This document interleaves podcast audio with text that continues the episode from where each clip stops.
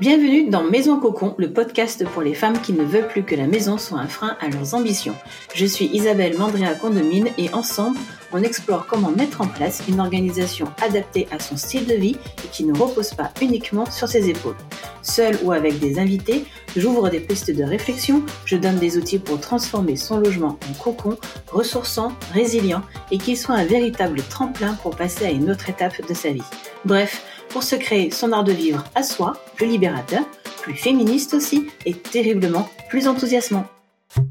Question du jour. Devant le même problème, devant la même montagne de linge, devant la même situation conflictuelle avec ton ou ta partenaire ou tes enfants, qu'est-ce qui fait qu'un jour tu vas régler le problème rapidement et y faire face, et d'autres jours pas du tout?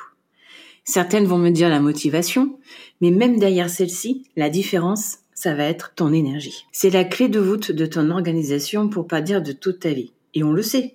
Mais comme ça nous concerne nous, on a tendance à le mettre de côté, à se dire qu'on verra plus tard. Et en fin de compte, on est nombreuses à atteindre des limites, voire les dépasser, pour enfin se dire qu'il faut peut-être faire quelque chose. On le sait. Et oui, on le sait parce que ça alimente pas mal de nos conversations, que ce soit dans le couple, entre amis, dans, les journaux même. On le sait avec les statistiques. On sait que si on n'a pas d'énergie, on peut pas faire les choses, ou pas bien, et même qu'on va s'épuiser encore plus si on continue. L'énergie, c'est comme l'organisation. Il y a une différence entre savoir ce qu'il faudrait faire et s'autoriser à le faire en respectant ses limites, ses contraintes et en osant le faire en adéquation avec son besoin. S'autoriser à gérer son énergie en fonction de ses besoins, c'est un des big deals dans la vie d'un être humain et encore plus d'une femme. Et on a beau connaître la métaphore du masque à oxygène en avion, c'est le mettre sur soi en premier pour être capable de s'occuper de celui de son enfant, on a du mal à l'appliquer au quotidien. Même quand on dit j'ai pas le temps, souvent derrière, c'est j'ai pas l'énergie. J'ai pas l'énergie physique, mentale ou pas l'énergie d'affronter telle situation ou de faire un choix. Le manque d'énergie, la fatigue, sont à la fois source et conséquences qui contribuent à la charge mentale. J'ai moi-même pendant été longtemps dans le culte de la performance féminine, la super maman, l'infatigable, celle sur qui on peut toujours compter même en dernière minute, celle qui culpabilisait de vouloir faire une sieste, celle qui voyait comme critère de réussite le fait d'être fatiguée par le boulot, sous-entendu je charbonne, je bosse à fond, je suis compétente, celle qui avait du mal à accepter que ce que oui, le quotidien, les enfants, les réunions de famille, les multiples activités, tout ça, ça me fatiguait et siphonnait mon énergie. J'étais celle qui s'acharnait. Dans le monde du travail salarié, des entrepreneurs aussi, et aussi en tant que mère, il y a cette injonction ne jamais lâcher. Tu sens la pression de cette phrase, la violence même que cela va induire dans ton quotidien, dans ton mental et dans ton comportement. Il ne faut pas confondre persévérance et obstination.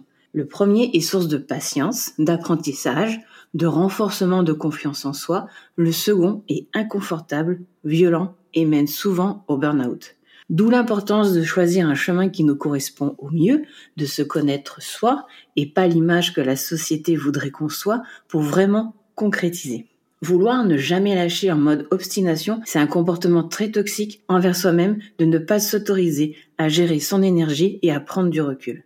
Et de toute façon, à trop tirer sur la corde, elle va lâcher et tu vas la prendre en pleine poire. Bonjour le craquage et le burn-out. Encore plus s'il n'y a que toi qui le fais dans la maison. Alors oui, désencombrer va te permettre d'enlever la source visuelle, de te rendre un peu plus sereine. Oui, d'avoir des placards bien rangés va te permettre de diminuer les conflits, de perdre moins de temps. Mais pour que ça reste désencombré et organisé, et pour que ce soit résilient, donc faire face aux imprévus, il faut le gérer dans le temps. Donc, pour le gérer dans le temps, il faut sauvegarder ton énergie. C'est pour ça qu'il faut en comprendre son moteur. C'est comme une voiture. Savoir combien elle fait de litres au 100 en fonction des situations, tu sais que tu vas dépenser plus de carburant en montée qu'en descente, suivant si tu accélères ou pas, et ça va dépendre de chaque voiture. Pour toi aussi, ça va dépendre de ton corps, de tes mécanismes, de ton état d'esprit, etc. Alors oui, comme pour la voiture, on peut décider de mettre des routines adaptées. Pour la voiture, tu sais à peu près combien de kilomètres tu fais par semaine, donc tu prévois de faire le plein tous les vendredis, point barre. Mais il peut y avoir des imprévus, aller chercher tes enfants à la colonie à 100 bornes suite à un pépin. Il peut y avoir des changements de contexte, le prix de l'essence qui augmente, une nouvelle activité qui s'est greffée sur ton horaire où tu faisais le plein, et sans compter sur le fait que ta voiture va vieillir, avoir des soucis mécaniques, consommer plus, etc. C'est la même chose avec ton corps. ton énergie. Les routines, c'est bien, mais c'est pas immuable. Surtout si ta routine est déjà dans un contexte très tendu. Je reprends mon exemple de voiture, parce que je l'aime bien aujourd'hui. Si tu n'as qu'un créneau de 15 minutes pour aller faire le plein et que tu ne peux pas faire plus de 100 bornes si tu ne l'as pas fait, le moindre changement de planning peut te mettre dans la panade.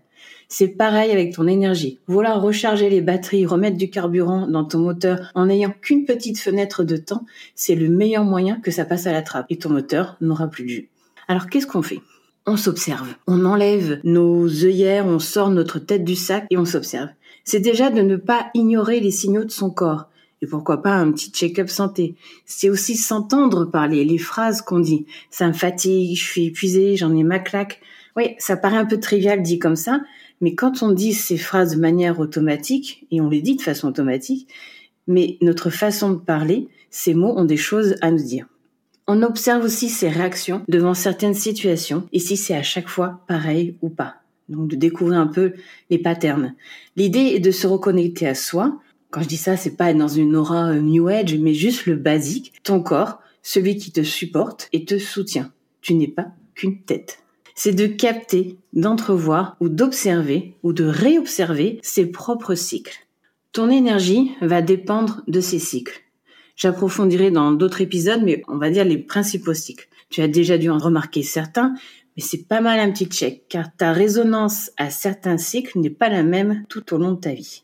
Il y a bien sûr les cycles saisonniers, et celui-ci peut être en lien avec des évidences toute bête. Si tu sors pas ou peu en hiver, par exemple, tu peux avoir des carences comme la vitamine D, qui entraîne une faiblesse musculaire, de la fatigue et une humeur dépressive. Mais c'est aussi ce que chaque saison t'inspire. Je vais te parler de ce que je vis en ce moment. Je suis épuisée par ce manque d'hiver, parce que je suis dans le sud de la France. L'hiver, c'est ma saison marmotte. La nature ralentit, les jours sont plus courts, il y a moins de monde dans les rues, parce que oui, je suis un peu une introvertie, donc ça m'arrange. Le froid, la neige font partie de cette étape. Mais en vivant dans le sud de la France, donc j'ai le mal de l'hiver, et encore plus depuis 2-3 ans. Et je suis pas la seule avec le réchauffement climatique, ça fait partie aussi des perturbations, en dehors même de la perturbation de la biodiversité. Donc j'ai l'impression d'être dans un tunnel d'été sans fin. Donc oui, le cycle des saisons m'affecte, ma gestion d'énergie s'en trouve affectée. Et c'est en l'observant, en comprenant d'où venait cette impression de rush sans fin, que j'ai pu en prendre conscience, tenter de m'y adapter et prendre des décisions par rapport à ça. Il y a aussi, pour nous les femmes, les cycles menstruels, suivant si tu prends la pilule ou pas, etc. Cela influence grandement tes pics d'énergie, c'est une réalité, et qui est différente pour chaque femme et qui évolue au fil du temps. Si tu ne l'as jamais fait, tu peux écrire ou télécharger des applis. Perso, j'utilise euh, Clou, que je mettrai dans les notes de l'épisode, et je fixe mes rendez-vous clients, mes ateliers au maximum en fonction de mon cycle. Et ça change tout dans mon énergie pour mener mes projets à bien et avec plus de légèreté, et aussi dans les relations avec mon entourage. Il y a aussi le fonctionnement de ton cerveau. Surtout si tu es neurodivergente, HPI, TDAH ou autre, il est important de prendre en compte tes spécificités pour gérer tes projets et ton quotidien. Ça ne sert à rien de vouloir ranger toute ta maison en un week-end si tu sais qu'au bout de 15 minutes, tu es hors service et que tu vas t'éparpiller sur chaque objet que tu trouves. Et pour ces deux choses, les cycles menstruels, le fonctionnement de ton cerveau et même par rapport aux saisons, il est important aussi de le communiquer à ton entourage. C'est pas euh, c'est mon souci, je le gère et, puis euh, j'embête pas les gens avec ça. Non, c'est aussi ton entourage, que ce soit ton, ton, ton mari, ta, ta, compagne, tes enfants ou, tes amis ou autres. Et euh, dans l'absolu, ce serait l'idéal aussi dans le monde du travail, non pas de, de mettre tout à plat, mais de faire comprendre qu'il y a des jours, c'est pas possible, des jours avec, ou de respecter certaines de ses limites. Et évidemment, il y a les cycles du sommeil. Ce sommeil qu'on perd chaque année. 61% des Français dorment mal en 2020 contre 55% en 2018. Je vous mettrai les sources dans les notes. On pourrait faire un, en parler pendant des heures sur les causes de notre société moderne et ultra connectée avec ce manque de sommeil. Mais oui, observez, sauvegardez votre sommeil et ne voyez pas les siestes comme un signe de paresse, mais plutôt de gestion intelligente de votre énergie. Évidemment, on peut avoir d'autres types de cycles. Dans la journée, on est a certains, ils sont plus créatifs le matin, d'autres ont un regain d'énergie à 17 heures. Dans la semaine, beaucoup, j'observe qu'ils ont des coups de mou le mardi. Il est essentiel de les identifier, d'en voir leur cause. C'est peut-être juste la fin de la digestion, parce que tu as fait des gros repas à midi, c'est peut-être la luminosité qui te rend plus focus ou au contraire qui te rend maussade, suivant à quel moment on est de la journée. Alors attention, hein, on va pas se mettre une pression et une surcharge supplémentaire en allant acheter le super bujo pour faire un suivi et on va mettre trois heures à faire la page, etc. Ou acheter trois bouquins sur les cycles cosmiques et autres. Commence déjà par toi. Tu as déjà forcément observé quel cycle t'affecte le plus dans ton énergie. Commence par celui-là. Juste d'y prêter un peu plus attention, d'y voir les patterns revenir forcément, va te permettre déjà d'ajuster et de comprendre pas mal de choses on a beaucoup plus de pouvoir de perception et d'intuition qu'on ne le pense sur ces connaissances-là. On n'est pas toujours obligé d'avoir une validation ou un avis euh, extérieur ou une espèce de guide de pas à pas pour savoir ça. On peut se faire confiance. Bref, tout ce dont je viens de parler là, c'est un peu ce que j'appelle les cycles naturels. Mais il y en a d'autres, non pas qui sont pas moins naturels, mais c'est l'énergie, c'est celle des autres aussi. Et c'est ce que les autres nous inspirent comme énergie. On connaît l'expression il me pompe l'air. On a toutes en tête ces personnes, parfois même des très proches, qui nous sapent notre énergie. Et même nos enfants. Il y a des moments, c'est très souvent un enfant. Et surtout, des enfants. S'occuper de nos enfants requiert souvent beaucoup d'énergie. Or, si tu as tout donné dans ton travail, que tu crames tes nuits, tu auras beau utiliser toutes les techniques éducatives du monde, au bout d'un moment, c'est pas possible. Et c'est pareil avec le linge, les placards, les courses, la vue du bazar. Oui, celui-là, il sape bien le moral quand tu es déjà fatigué. Bref, aucune technique d'organisation ne viendra pallier ton manque d'énergie sur le long terme si tu n'y prêtes pas une véritable attention. Je dirais même que certaines techniques d'organisation peuvent engendrer encore plus de fatigue. Toujours se méfier des méthodes toutes prêtes à coups de jolies maisons toutes clean. Est-ce que on arrête donc de vouloir être plus organisé, de vouloir une maison cocon tant qu'on n'a pas fait un séjour dodo de 10 jours en Italie? Non. Bon, déjà parce que c'est pas comme ça que se gère l'énergie. C'est là aussi qu'on a le piège, par exemple, des grandes vacances euh, qui durent un mois après 11 mois de taf non-stop ou de la grasse mat jusque midi après une semaine de nuit de 4 heures pour regarder les séries. Je sais de quoi je parle, c'est du vécu. Ensuite, si ce séjour en Italie grève ton budget, tu vas vouloir bosser plus et donc tu vas te cramer de nouveau, etc. Donc oui, au séjour en Italie, mais pas comme vecteur de repos pour l'année. Donc oui, tu peux commencer à t'organiser, à désencombrer, etc. en prenant en compte ces cycles justement. Et donc ça va se jouer principalement sur trois tableaux. Il y a euh, la gestion du temps. Là, c'est peut-être de revoir sa planification, boulot et perso, afin qu'elle prenne en compte ses cycles du mieux possible. Alors parfois oui, ce sera pas possible, mais en tout cas de commencer à changer un peu les choses est un bon début. Ensuite, ça vient avec la délégation. Et avec la délégation, le fait de savoir dire non. Par délégation, c'est le mari, la femme, les enfants, mais aussi la personne qui vient pour le ménage. Et ça peut vouloir dire pour certaines, par exemple, utiliser une appli pour faire les courses rapido ou un robot aspirateur. C'est aussi de la délégation. Et enfin, lâcher prise sur le résultat. Gérer son énergie, c'est aussi de faire le point sur ce qui compte vraiment. Où est-ce que j'accepte de mettre mon énergie, voire de la surpasser un peu, ou est-ce que je décide que c'est moins grave, voire pas du tout grave?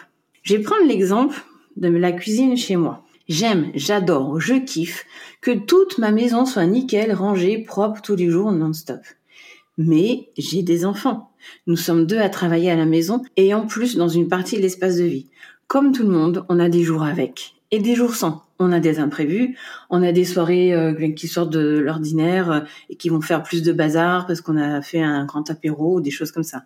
Plutôt que de m'évertuer à vouloir faire ou à m'énerver à demander d'avoir tout nickel, à suivre des conseils qui te culpabilisent en disant que tout doit être rangé tous les soirs. Qui c'est qui le fait? C'est Bibi. J'ai observé que ce qui va me saper vraiment le moral et mon énergie, c'était la cuisine qui est la première chose quasiment que je vois le matin. C'est là que je vais déjeuner, etc. Donc si c'est en bordel, si c'est pas tout à fait propre, si c'est pas arrangé, j'avoue, c'est la chose vraiment qui va me mettre en rogne. Et personne n'intéresse que je sois en rogne toute la journée. Donc il est devenu impératif qu'elle soit rangée et propre au matin. Je peux prendre sur moi, évidemment, mais une fois, deux fois, mais à la longue, c'est usant. Cela fait partie aussi de la notion de respect des limites de chacun dans une famille. Donc, c'est un point très important. C'est aussi un pacte avec mon mari, que ce soit moi ou lui, Et j'avoue, c'est souvent lui, le soir, la cuisine est rangée et propre, nickel. Par contre, je lâche la grappe sur le salon bureau. Parce que tout garder nickel non-stop me demanderait trop d'énergie et que ça me dérange moins. Donc je choisis. Ça revient souvent à ça. Choisir ses combats et accepter de lâcher prise sur le reste. Quand je dis lâcher prise, ça ne veut pas dire abandonner. Parce que au-delà de mon énergie, c'est aussi la réalisation de mes projets, de la vie que je veux et que je construis qui est en jeu. Ce matin, la cuisine était comme d'habitude propre et rangée, mais j'ai du linge qui reste sur les tendeurs depuis deux jours, par exemple, car hier soir tout le monde était occupé. Moi j'avais mon live, euh, mon ado finissait ses cours tard, mon mari a géré une urgence de boulot, bref, linge est encore là. J'ai techniquement le temps de le ranger là ce matin, et oui, ce serait mieux qu'il soit rangé, mais ce sera plus tard et pas forcément par moi, parce que j'ai choisi de mettre mon énergie à préparer et enregistrer ce podcast dans la matinée. Ce qui est plus important pour moi, ce qui aura un impact plus grand et à plus long terme. Pour certaines d'entre vous, ça peut paraître trivial et normal, mais quand on bosse de la maison, c'est pas toujours aussi trivial. Suivant votre fonctionnement de cerveau aussi, suivant vos habitudes et vos standards. Si j'avais fait comme avant, j'aurais détendu et rangé ce linge afin que tout soit visuellement clean avant de démarrer véritablement le travail. Mais je sais aussi qu'en faisant ce genre de tâches ménagères, cela aurait éveillé d'autres idées de choses à faire et à ranger, etc. Je connais ce tunnel. Donc je choisis où je mets mon énergie.